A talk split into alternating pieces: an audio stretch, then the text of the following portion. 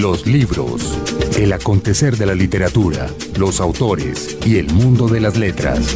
Radio Nacional de Colombia, la radio pública de todos los colombianos, los invita a partir de este momento a una nueva emisión de este espacio llamado Los Libros. Como siempre, James González, aquí al otro lado de la pecera, y Margarita Valencia. Margarita. Jaime Andrés, buenos días. Hoy nos toca. hoy nos toca. ¿Ese soy yo? hoy nos toca libros con, eh, con serrucho. Ah, porque, porque es domingo y la calle está llena de gente construyendo. De aserradores. Sí, es impresionante los aserradores que uno ve con su camisa leñadora y su gorro. todos salieron a la ciclovía. Así es. No, las obras logísticas que no paran aquí en el edificio para llevarles hasta ustedes una muy buena radio. Pero bueno, ustedes nos dispensarán si acaso en algún momentito escuchan por ahí un martilleo, un golpeteo, lo que sea, porque de todas maneras eh, es, se trata es para ponerles más bonita la casa. Exactamente, que se note allá al otro lado. Y bueno, Margarita, hoy tenemos y vamos llenando cada vez más, vamos chuleando la lista de los Bogotá 39 a otro personaje que estuvo en su momento invitado a, a esa actividad que se realizó aquí en Bogotá en el 2007. Nos fuimos para Uruguay. Uruguay, pero qué escritor tan, primero que gran escritor. Sí. Qué difícil conseguir sus libros. Esperemos que ahora que estuvo acá en Bogotá contada, eh, hablando con los niños, con la gente en las bibliotecas, eh, empiecen a, demandar más eh, sus obras en librerías. Pero además de escribir, hace mil millones de cosas más y se divierte mucho con eso. A mí me gustó mucho. Pero muchísimo. Se llama Pablo Casacuberta. Ese es el nombre de nuestro invitado de hoy y recomendamos mucho su más reciente novela llamada Escipión. La lanzó en Trilce, que es un sello independiente uruguayo y realmente eh, yo estoy muy conmovido con su lectura, ¿sabe? Yo estoy súper animado hasta donde voy.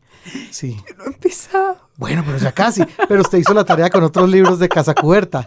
Bueno, ahí está. Podemos, me contará. Podemos hacer una reunión los dos e intercambiar monas. Seguro que sí. Pablo Casacuberta, como lo dijo Margarita, se ha involucrado en una serie de disciplinas diferentes. Ha sido cineasta pues, de, cortos, ha estado incluso en el mundo de la publicidad. Tiene unas ideas muy particulares en torno a, a la ciencia también y de su relación con el arte.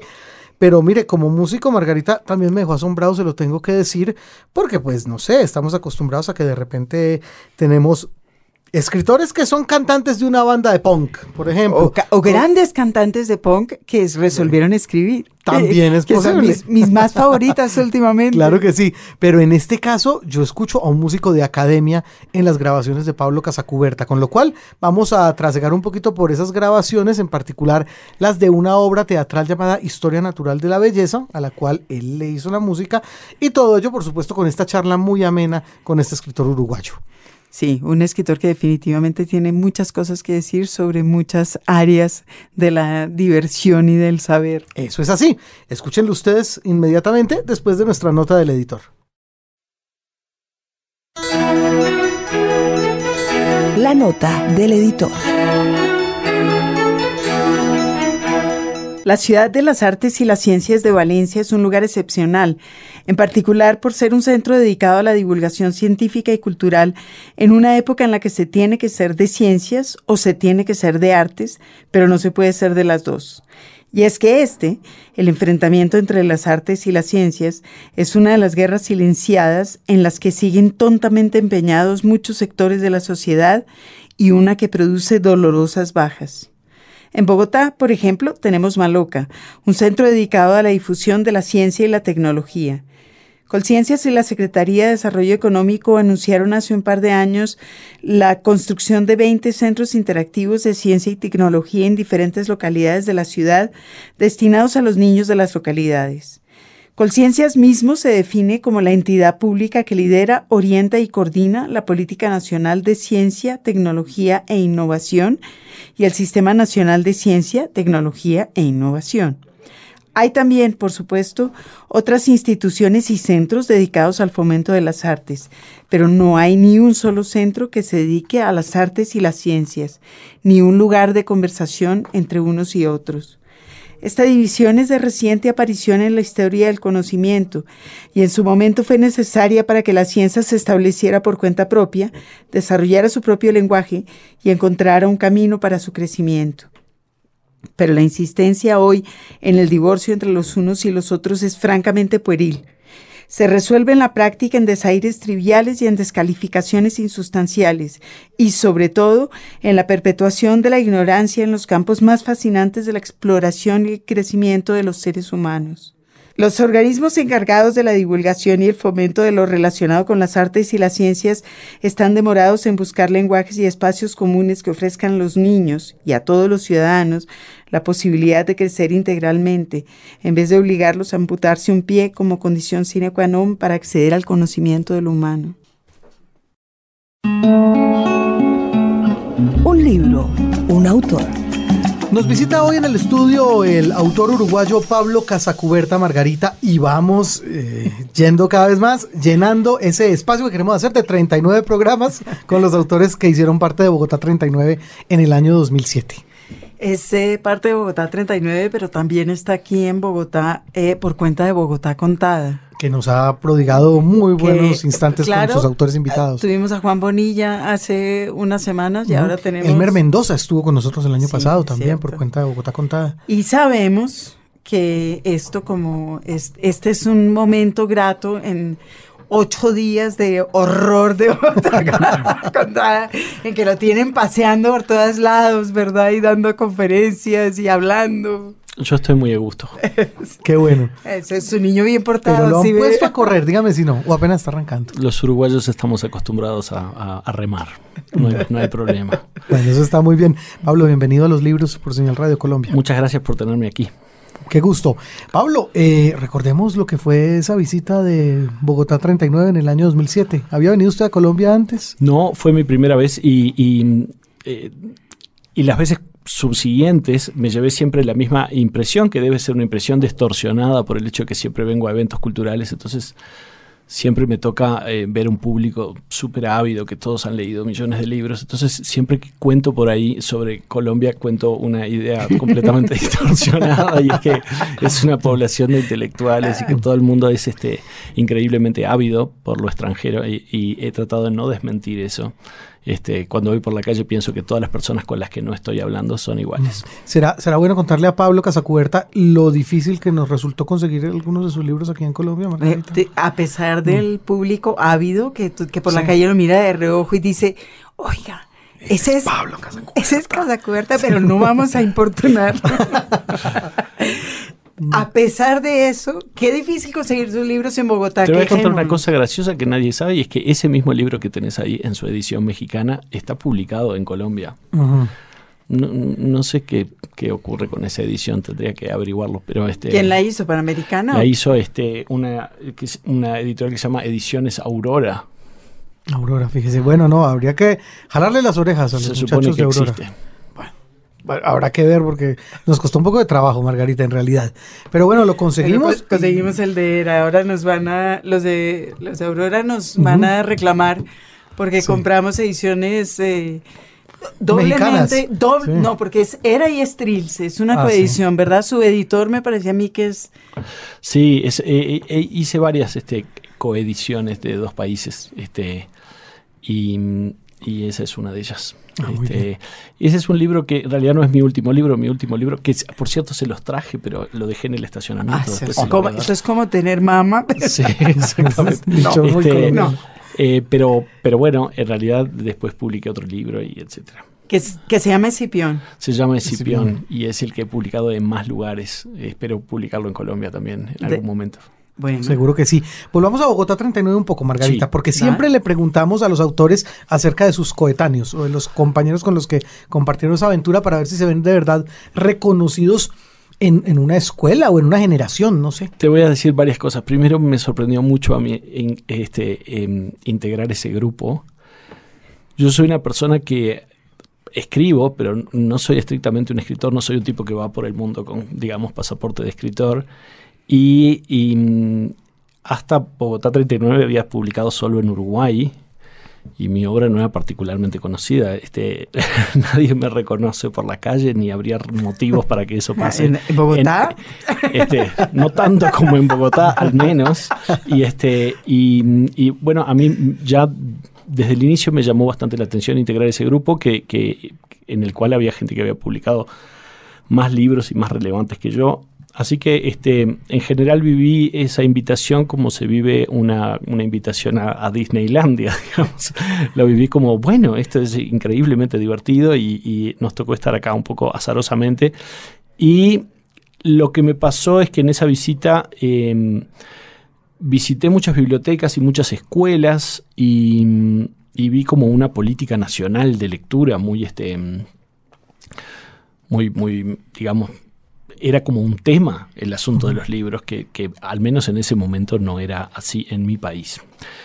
Entonces, este, y con respecto a mis coetáneos, a mí me pasó una cosa muy rara y es que no conocía a, los uruguayos que fueron, y en cambio sí conocía a los mexicanos que fueron, porque, porque yo me, me, crié en México, en realidad yo llegué a Uruguay a los 15 años, y entonces, bueno, fue una oportunidad interesante para cuestionarse de dónde demonios viene uno, etcétera. O sea que usted sí tiene por lo menos un cierto sentido de camaradería con sus colegas mexicanos. Absolutamente. Escritores, ¿y los conocía? ¿A lo, ¿Quién eran? ¿Volpi? Eh, eh ¿Quién más era? Eh, no, lo recuerdo. Guadalupe Netel. Guadalupe, sí, que tampoco vivió en México. A, Fabricio Mejía lo conocía tanto que había sido compañero de clase mío en ah. México. Ah, eran... Y este, sí, sí. Y también conocí allí a, Álvaro Enrique, un, sujeto muy simpático y muy culto este, y bueno, con ellos hicimos una gran camaradería. ¿Ese también era de su clase en México? No, no, no. Este, o en Bogotá 39. Eh, fuimos de la misma clase en Bogotá 39. Ajá. Definitivamente.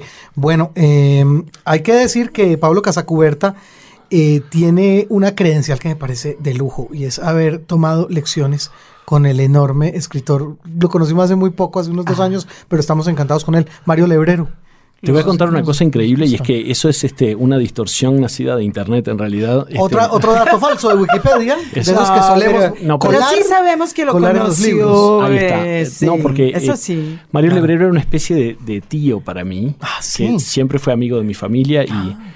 es una persona que nunca no la conocí, no hubo una época en que yo no lo conociera, pero en realidad me enteré de que era llamado Mario Lebrero cuando yo ya era grande. Cuando era niño, él era Jorge Barlota, que es su nombre de, bautismo, y este y entonces es una persona que, siempre estuvo presente en mi vida en, su condición de familiar mío, digamos. ¿no? Y cuando era su familiar, es peor tío que maestro, es decir, eso ya...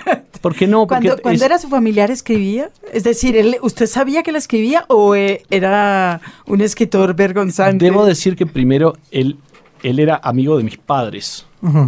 Y, y luego este, se, se, convirtió en un, en un este en un amigo mío con los, al paso de los muchos años. Primero para mí era simplemente un señor que al que mi padre admiraba mucho y,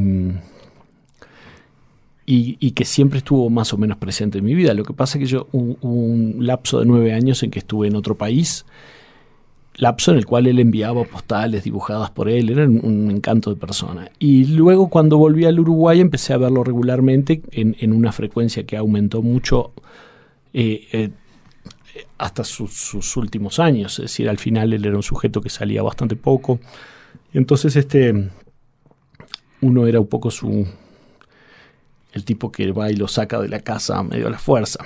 Este, si lo, si lo llevaban a cenar muchachas. un no, sobrino canzón. Sí, no había que hacer ningún esfuerzo si, si, si, si, si iba una muchacha a invitarlo a cenar, pero yo, mm. digamos, era el varón con el que él cenaba este, sin, sin, sin patalear. Esa, eh, esa creciente intimidad con Lebrero fue producto del afecto que usted había desarrollado por él, me supongo, pero tenía que ver con porque uno a los 15 años o 16 sí que descubre que un tipo puede ser un escritor interesante, cosa que a los 9 no, no, no es algo relevante, yo creo, en la vida de un niño, ¿verdad?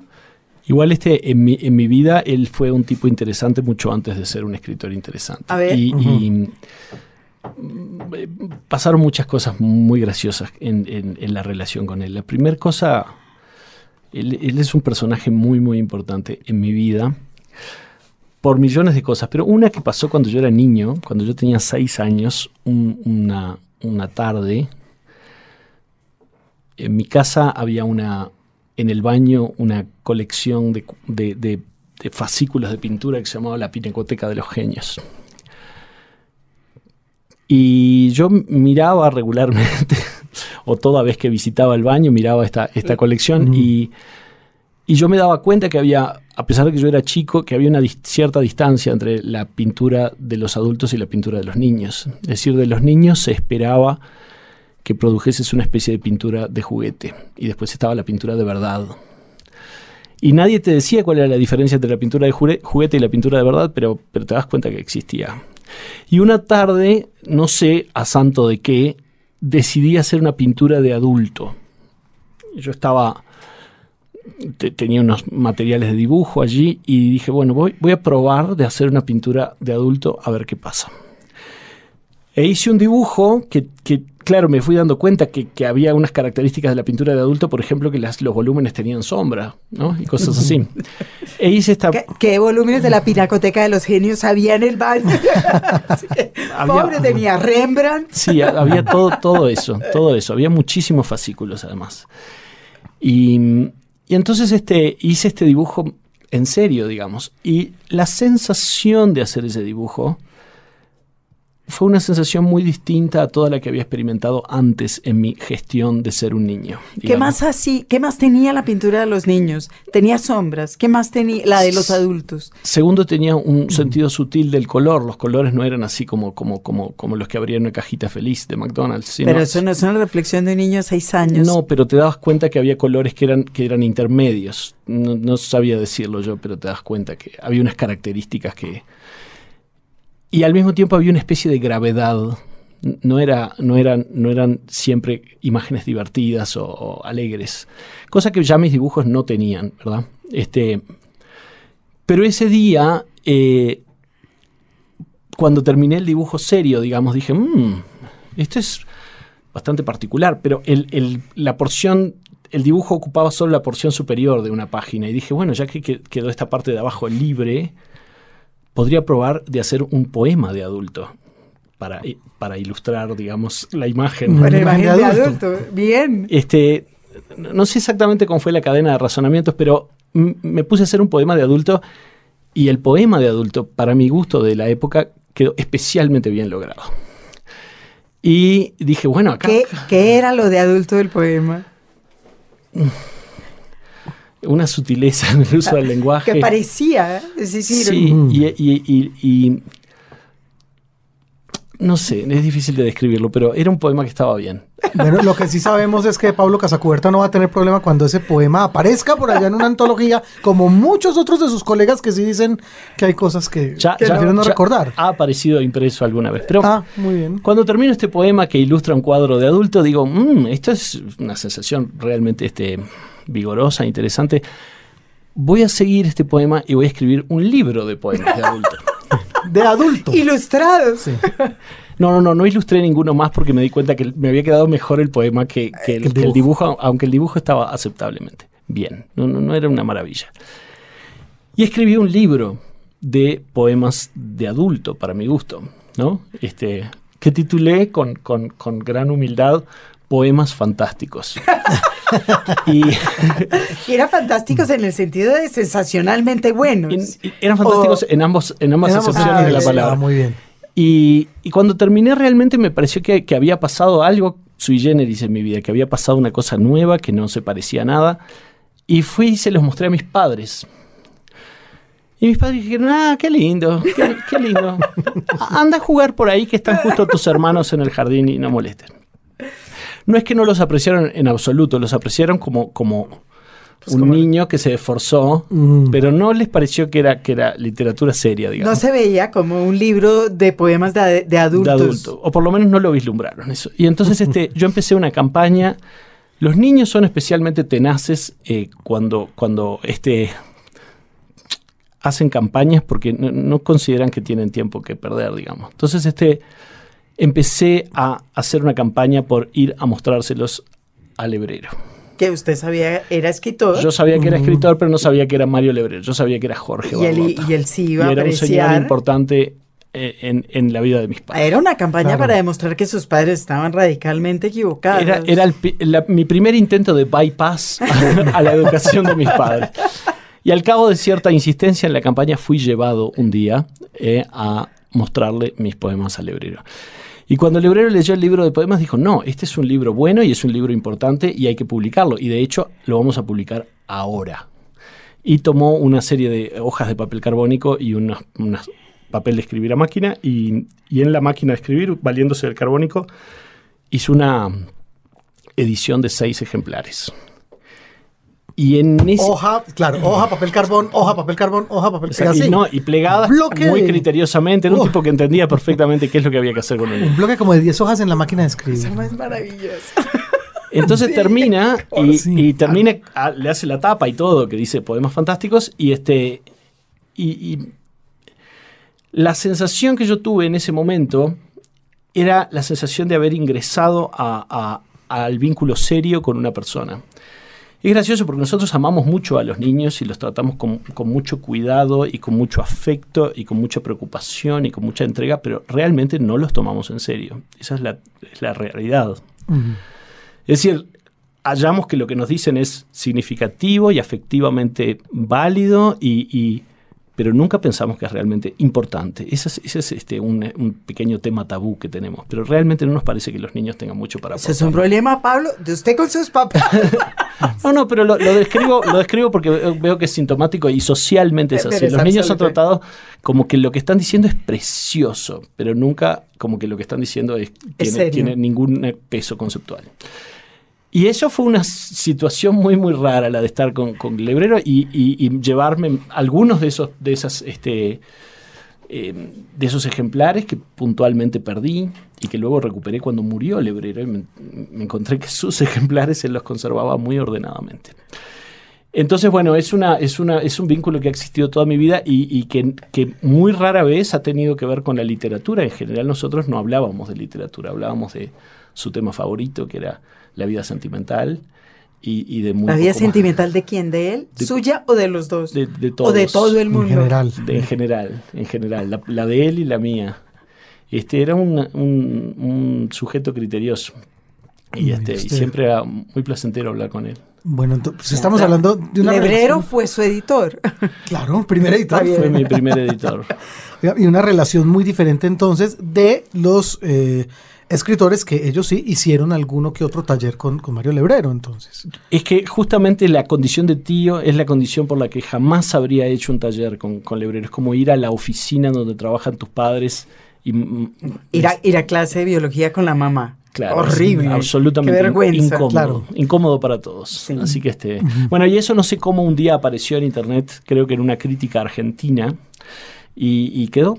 Y, a veces es citado, pero en realidad nunca ocurrió. Bueno, ¿y qué siente usted después eh, de que han pasado unos años, ya muerto Mario Lebrero, en lo que ha sucedido, esa eclosión tan interesante en torno a esa literatura suya? Bueno, e, es, una, es, una, e, es una, mm, un fenómeno que me produce una sensación agridulce, en el sentido de que me encanta que haya un interés muy vivo por su obra. Me da pena que haya debido pasar esa cosa que, es como el bar mitzvah de los uruguayos, el momento en que te morís, pasas a ser socialmente aceptado. Este, es como una, especie de rito iniciático al revés que hacemos. Entonces, en el momento que él muere, este, ya, toca. ya le toca el, momento de una enorme popularidad. Entonces, eso sí, ¿para qué? eso sí, me dio muchísima pena, a pesar de que, de que bueno, celebro mucho que, que haya un nuevo interés, etcétera, etcétera a veces me parece que hay una especie de caricatura sobre la persona de, del hebrero y, hay una especie de apreciación de, algunos elementos que para mi gusto no, no, eran lo mejor que él tenía. Él era un sujeto muy excéntrico, que tenía una cantidad de, manías y fobias. Y me parece a mí que hay una especie de lectura levemente hippie de, su, de su prédica en la cual ese carácter excéntrico y fóbico se asume como si se tratase de, manifestaciones de la libertad o del libre albedrío. El fóbico sabe que preferiría no tener fobias. Entonces, este, eh, como yo lo viví del otro lado, del lado del tipo diciendo, ¿cómo me encantaría no ser tan fóbico? Este, veo esa especie de, identificación de, sus excentricidades con, con, lo mejor que tiene y, lo concibo como una distorsión, ¿verdad? Me parece mucho mejor prestarle atención a lo que el tipo decía y, nada, a cómo era de, como tipo, ¿verdad? de acuerdo. Un gran amigo de Mario Lebrero, Pablo, era um, Leo Maslía. Y yo de alguna manera... Eh, es decir, emparento un poco guardadas proporciones el hecho de que usted, por ejemplo, sea escritor y también sea músico con la obra de Leo Maslía, que de todas maneras es una obra tremendamente humorística y con unas, eh, digamos, acepciones muy diferentes, con unos alcances muy diferentes. Leo Maslía es como una especie de canilla de productos artísticos que alguien dejó abierta en algún momento y no para un minuto de generar composiciones, desde música popular hasta muy complejas composiciones de piano. Eh, em, ha escrito trillones de libros, es el Isaac Asimov uruguayo. me encantaría estar en el mismo folder que, que, Maslía, pero él está, es, es, realmente una, una especie de supernova de, de creación continua. Es, un sujeto incomprensible para mí. Eh, nunca hemos tenido un vínculo el uno con el otro, pero los dos siendo amigos de Jorge, cuando nos cruzamos en el supermercado, cosa que ocurre en Uruguay con todas las personas, este, nos saludamos con mucha cordialidad. con, una cierta complicidad. Son, son dos personas de familias distintas que comparten un mismo tío. Los libros. Radio Nacional. Un libro, un autor. Continuamos con nuestro invitado de hoy, el escritor uruguayo Pablo Casacuberta.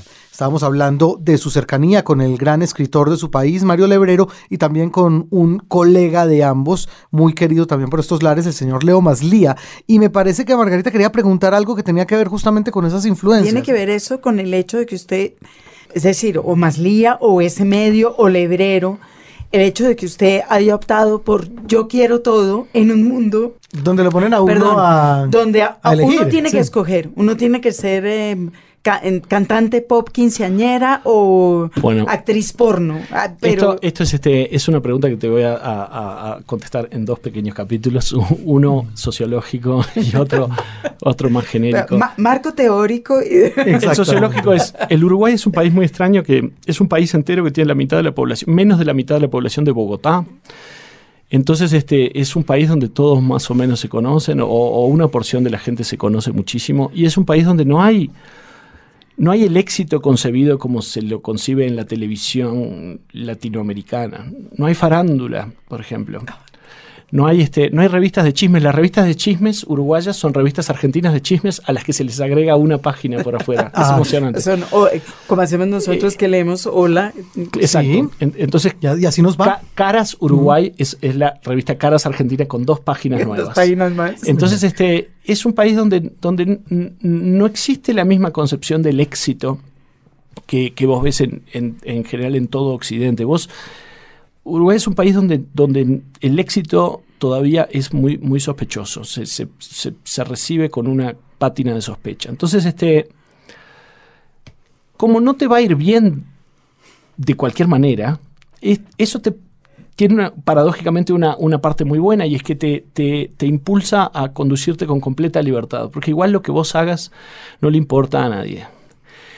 Y eso es genial porque tiene una parte mala y es que, es que la difusión es difícil y es difícil participar de determinada discusión conceptual o es difícil generar un, cierto movimiento artístico, pero sí te permite el, lujo de experimentar cosas sintiendo que igual no es problemático, no, no, sos lo suficientemente visible como para que si haces música alguien te critique porque ah, el señorito está haciendo música. ¿Y ahora qué más quiere? ¿Y ahora qué quiere? Este, entonces, este, eh, eh, un poco esa, esa impunidad que te da el anonimato o la indiferencia, eh, a mí me ha permitido cada vez que he querido yo siento, y por eso te conté esa anécdota primigenia de mi vida, que ese espíritu no lo perdí nunca. Bueno, vamos a hacer esto. A ver qué pasa. A ver qué pasa. Y siempre ha habido una premisa que se puede este, interpretar como soberbia, pero que en realidad tiene una, una, una, una un basamento de profunda humildad, que es las personas que han hecho esto antes que tú son personas. Son personas, tienen un páncreas como tú, tienen un fémur como tú. Entonces, este, nunca parto de la base de que hay una, hay una, una disciplina que por definición me esté vedada. Lo que, lo que sí pienso es que voy a tener desempeños muy disparejos eh, en cada una de estas disciplinas.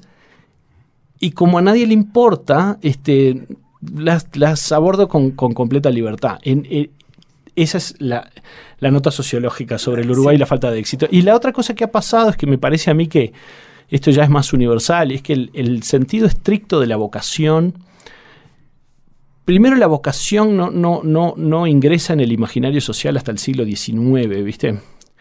Antes eras básicamente un campesino o un siervo y eras azotado hasta morir y esa es la descripción material de tu vida y no pensabas cuál es mi llamado.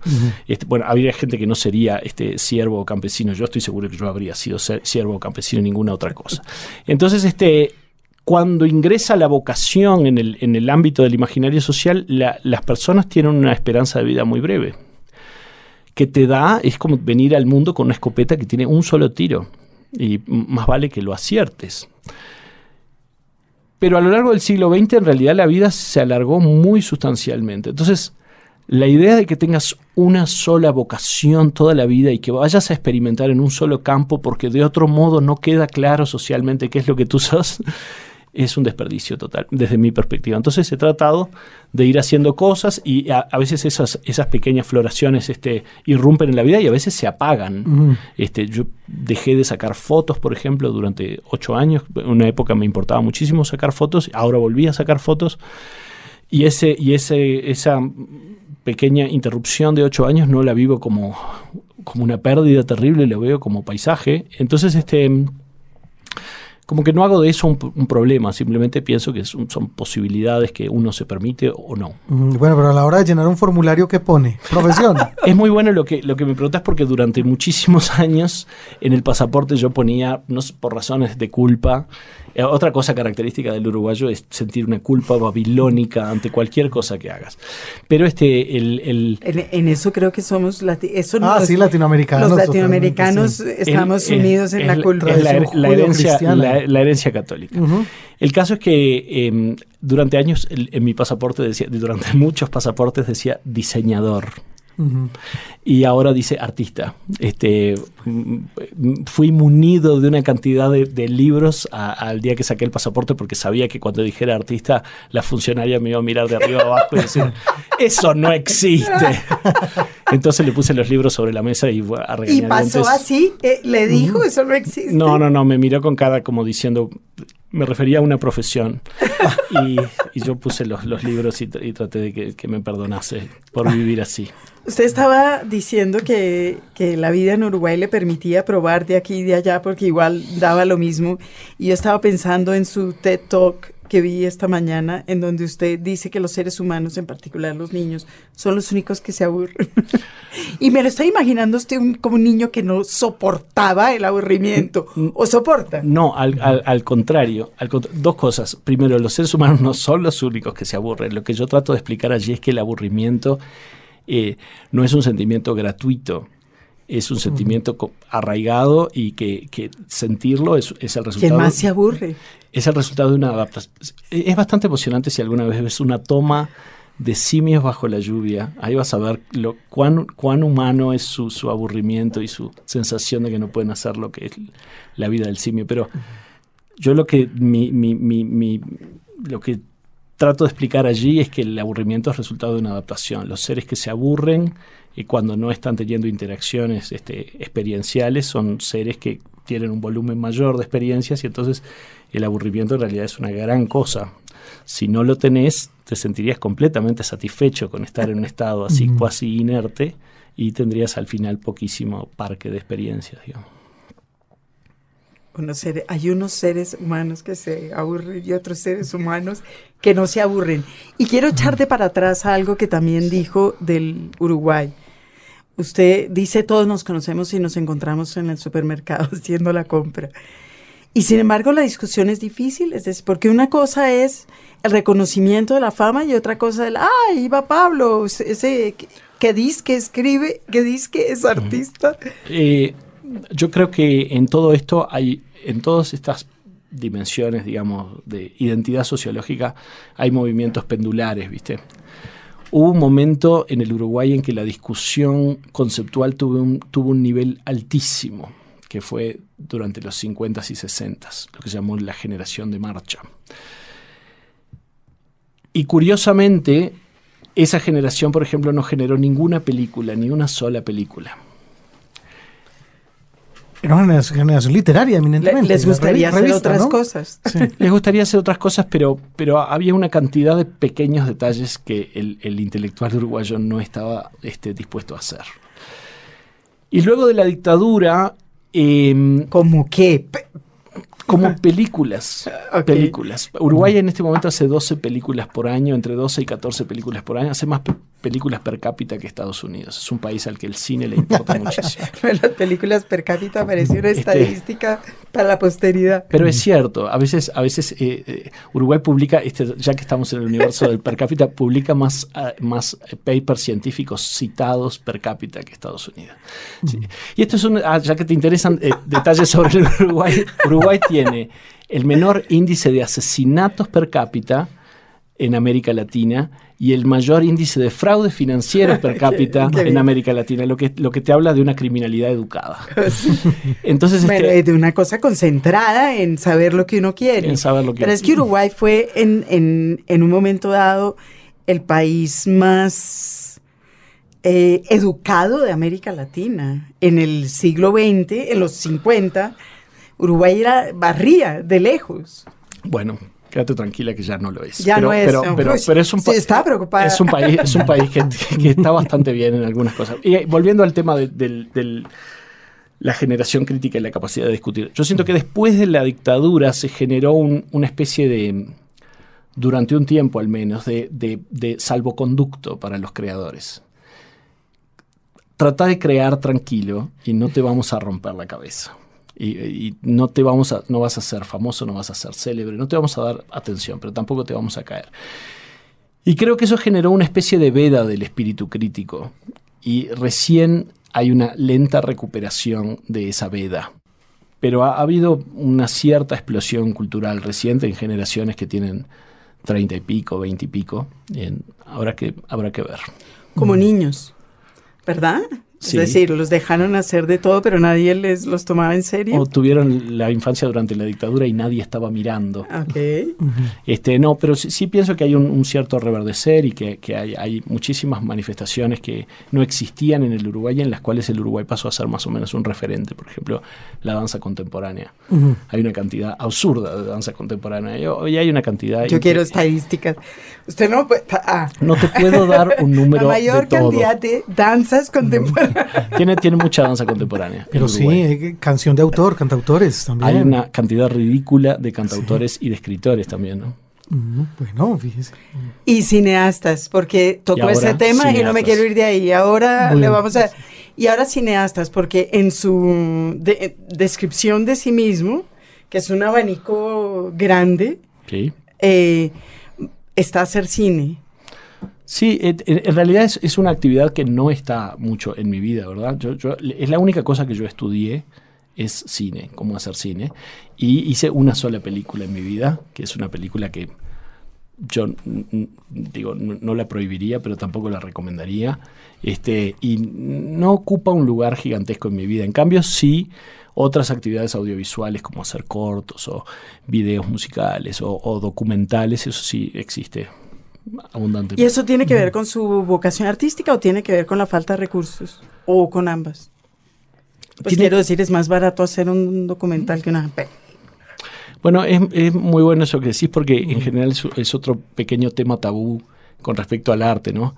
A veces los artistas, eh, a los efectos de hacer más, más este, digerible el hecho de que incurren en enorme gasto para ciertas producciones artísticas, tienden a creer que la canasta donde se saca el dinero para hacer una película es una canasta completamente distinta, sin ninguna clase de vínculo de la canasta donde se saca dinero para hacer una escuela rural en Bolivia.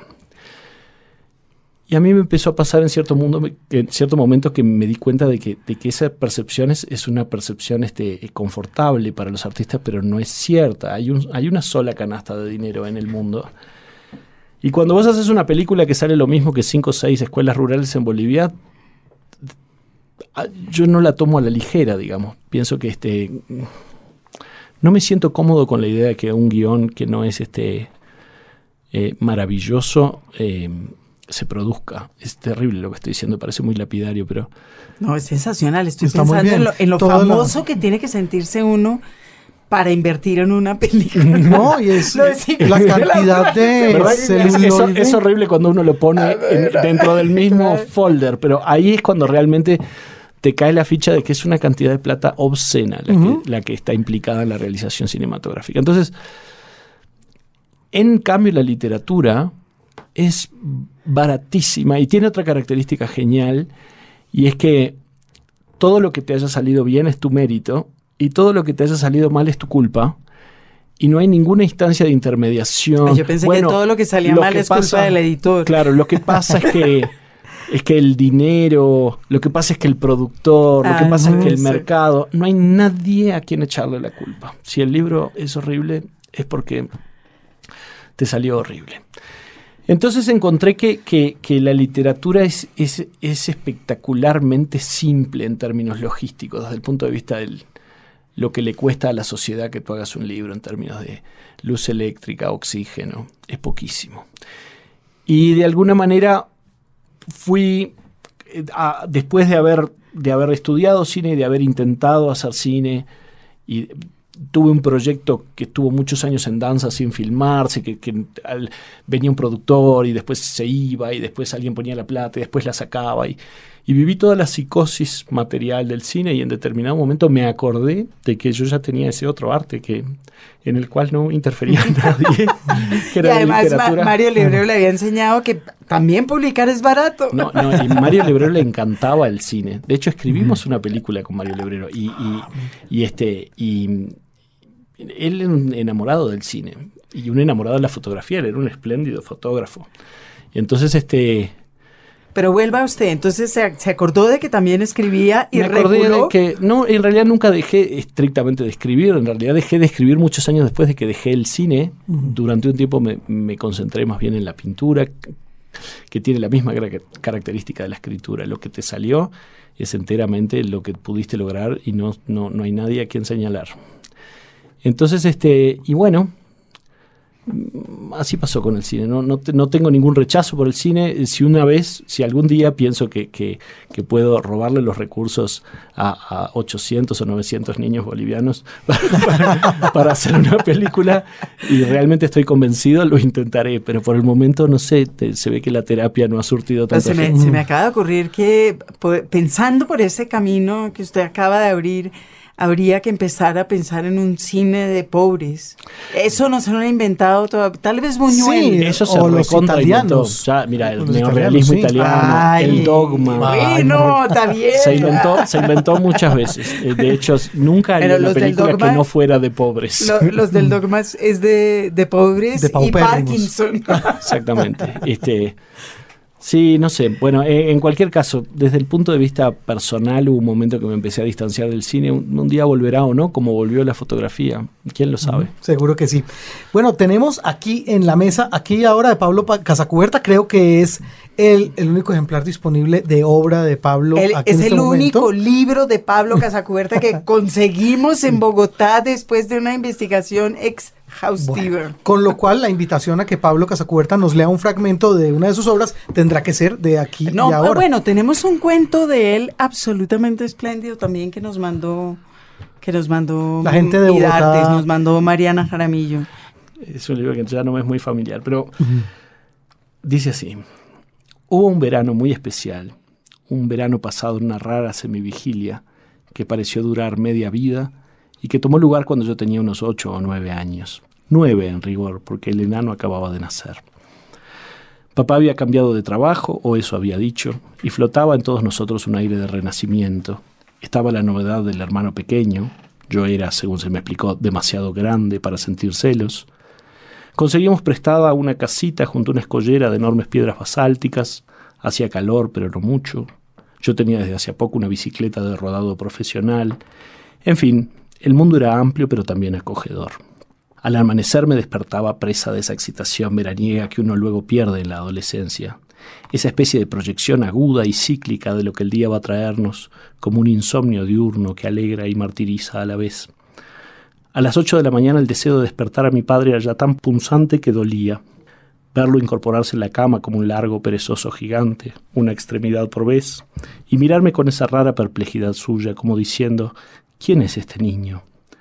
Para luego frotarse los ojos y señalar allá en un rincón los aparejos de pesca, salir de la casa mientras mamá aún dormía, caminar hasta la escollera y allí, luego de mirar el agua como se inspecciona un enfermo crónico, decir, hoy no está como para pescar, y entonces sentarse allí mismo en una roca, abrir la caja de los aparejos, revisar uno por uno sus nudos y finalmente volverlos a guardar. El mar a unos metros de nuestros tobillos, una brisa matinal casi fría, alguna gaviota. Luego las pequeñas piedras atrapadas entre las grandes que yo miraba como si su tamaño fuera un problema que ellas tuvieran que sobrellevar. Una mañana tras otra esa rutina se reformulaba con mínimas variantes. En esa época mi padre se refería al enano como el bebé, y a mí me gustaba el aire impersonal de ese mote, pues aquel pequeño sapo apenas tenía nombre, y decirle el bebé lo hacía existir un poco menos. Por otra parte, yo aún no lo conocía en el sentido estricto de la palabra conocer, y me parecía más bien un animal que criábamos. No hablaba, no caminaba y apenas se comunicaba, usando esos gemidos guturales agrupados en una especie de clave que los de nuestra especie, salvo mamá, ignorábamos.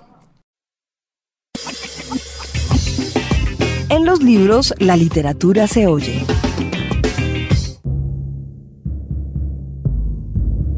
El periodista Juan Antonio Sanz de la agencia EFE dijo respecto a nuestro invitado de hoy a los libros, Pablo Casacuberta, lo siguiente.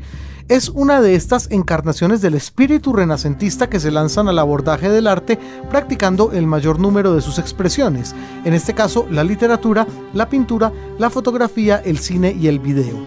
Se olvida Sanz de otra de las labores de nuestro invitado de hoy, la que tiene que ver con la música. Un hombre criado dentro de lo que tiene que ver con los elementos sonoros, hizo, entre otras obras, la música para una pieza teatral llamada Historia Natural de la Belleza. Él nos hablará un poco más adelante de la misma. Por ahora, escuchemos un fragmento de esa banda sonora original de nuestro invitado de hoy, Pablo Casacuberta.